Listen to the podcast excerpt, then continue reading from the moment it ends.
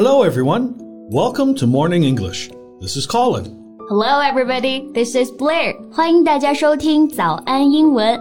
节目开始之前呢，先说一个小福利。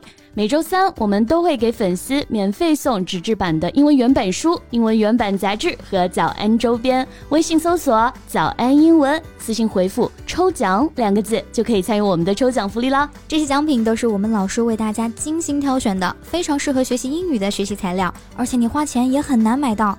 坚持读完一本原版书、杂志，或用好我们的周边，你的英语水平一定会再上一个台阶的。快去公众号抽奖吧，祝大家好运！Colin, do you make friends online? Make friends online? I don't even make friends in real life. That hurts. I thought we were friends. I'm just kidding. But yeah, making friends online is just a waste of time for me. I don't want to talk to someone I've never met before. What about you? Uh, do you make friends online? 嗯，我也不会，因为真的没有时间。I have a life. Why are you asking this then? I thought you were going to ask me a question about your cyber boyfriend or something. Of course not. Well, let me show you a video and you'll know why. Wait a minute. Okay, here we go. Oh, okay, she's kind of pretty. What is she doing? Wait a minute. That's a guy? 刚刚给康林老师看了一段最近网上超级火的视频啊，一个长得非常漂亮的小姐姐，化着很浓的妆，然后呢只穿了内衣，然后把身上的装备全部卸下来之后，发现居然是个男的，连女性的胸部啊，然后脸上的妆容全部都是假的。很多同学应该看过，对不对？如果感兴趣的同学可以去搜一下。It's unbelievable.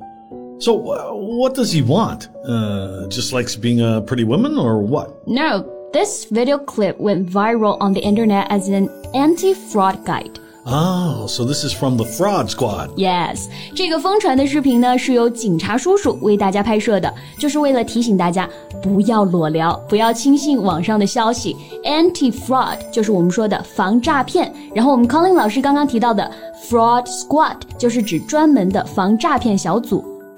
Yeah, well, this seems like an interesting topic. Why don't we talk about it today? No problem. 那今天我们就来一起聊一聊网络诈骗那些相关的英文表达吧。So, the word fraud means the crime of cheating somebody in order to get money or goods illegally. Yes, and it can also mean the person who pretends to have qualities, abilities, etc., that they do not really have in order to cheat other people. Exactly. For example, you can say he's nothing but a liar and a fraud. 对，fraud 这个词啊，就可以指诈骗这件事情，也可以指诈骗犯这个人，就是指这件事情或者这个人都可以。后面呢就不需要加 er 或者 or 了。Yeah, and we can also use the word scam. Just like here, naked chat scam. 对，那就是我们今天的一个话题啊，naked chat scam 裸聊骗局。 So, scammers approach victims online via social networking platforms, dating apps, or instant messaging software under the guise of making friends. Yes, because they're guys, right? So they know exactly what these victims want. Exactly. 这个诈骗犯呢，就是通过一些像是网络平台呀，或者约会软件啊，去以交朋友的名义去接近受害者。那这里有个词，我们可以学习一下，under the guise of，就是打着什么的名义，以什么什么为幌子。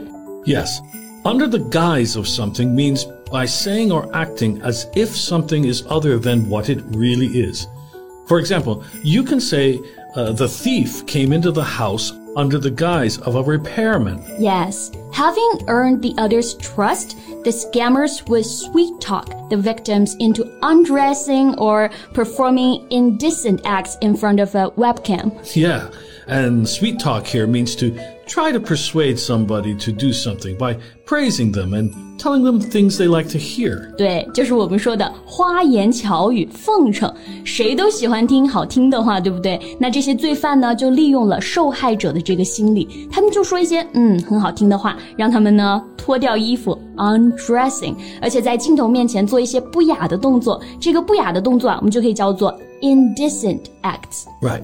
And then they would also entice the victims to download malicious apps or disclose verification codes of instant messaging software with the intention of stealing their contact details on the phone. Yes，那这些诈骗犯呢，也会引导受害者啊去下一些软件来获取他们的手机联系人。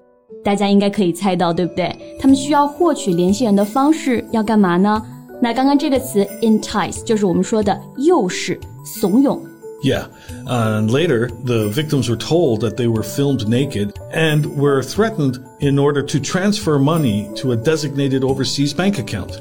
Or else the indecent footage would be circulated to their friends and families. Right, right. 所以说，骗子啊，他们的计划都是非常周密的。获取到了你的不雅视频还有联系方式之后呢，就会威胁你了，让你给指定的一些海外账户去转钱， 不然的话呢，就会把你的这个视频啊发给你的亲戚朋友。Sounds like a solid plan. yeah, they will just do everything to get money from you. So here are some suggestions from the police. 首先，第一条，be careful when making friends online. Don't trust those you have newly met on the internet lightly. Remain cautious and vigilant at all time. Or just don't make any friends at all. That will be safe.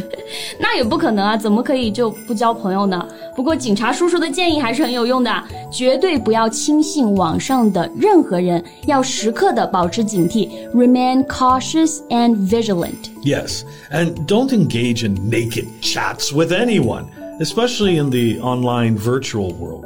I mean, just put on some clothes, okay? Nobody wants to see that. 对。 那第二条呢，就是不要参与任何线上的裸聊活动，不要给犯罪分子可乘之机。那还有什么可以做的呢，柯林老师？Well, reject scammers' unreasonable requests, such as remittance, uh, purchase of virtual money, or point cards.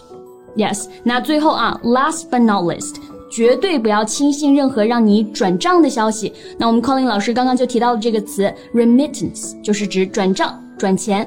Yes, remittance is the act of sending money to somebody in order to pay for something. For example, you can say remittance can be made by check or credit card. 那 Colin 老师还有什么建议要给大家的吗？Don't get naked in front of the camera. 千言万语呢，都汇成了一句话，也是我们警察叔叔一直给大家强调的啊：珍爱生命， 不要裸聊，因为你永远都不知道隔着镜头里的那个人是给你惊喜还是惊吓。OK，那我们今天的节目呢，就先到这里了。Well, that's all for today's podcast. This is Colin. And this is Blair. Thank you very much for listening and see you next time. Keep your clothes on. Bye. Bye. this podcast is from Morning English. 学口语就来早安英文。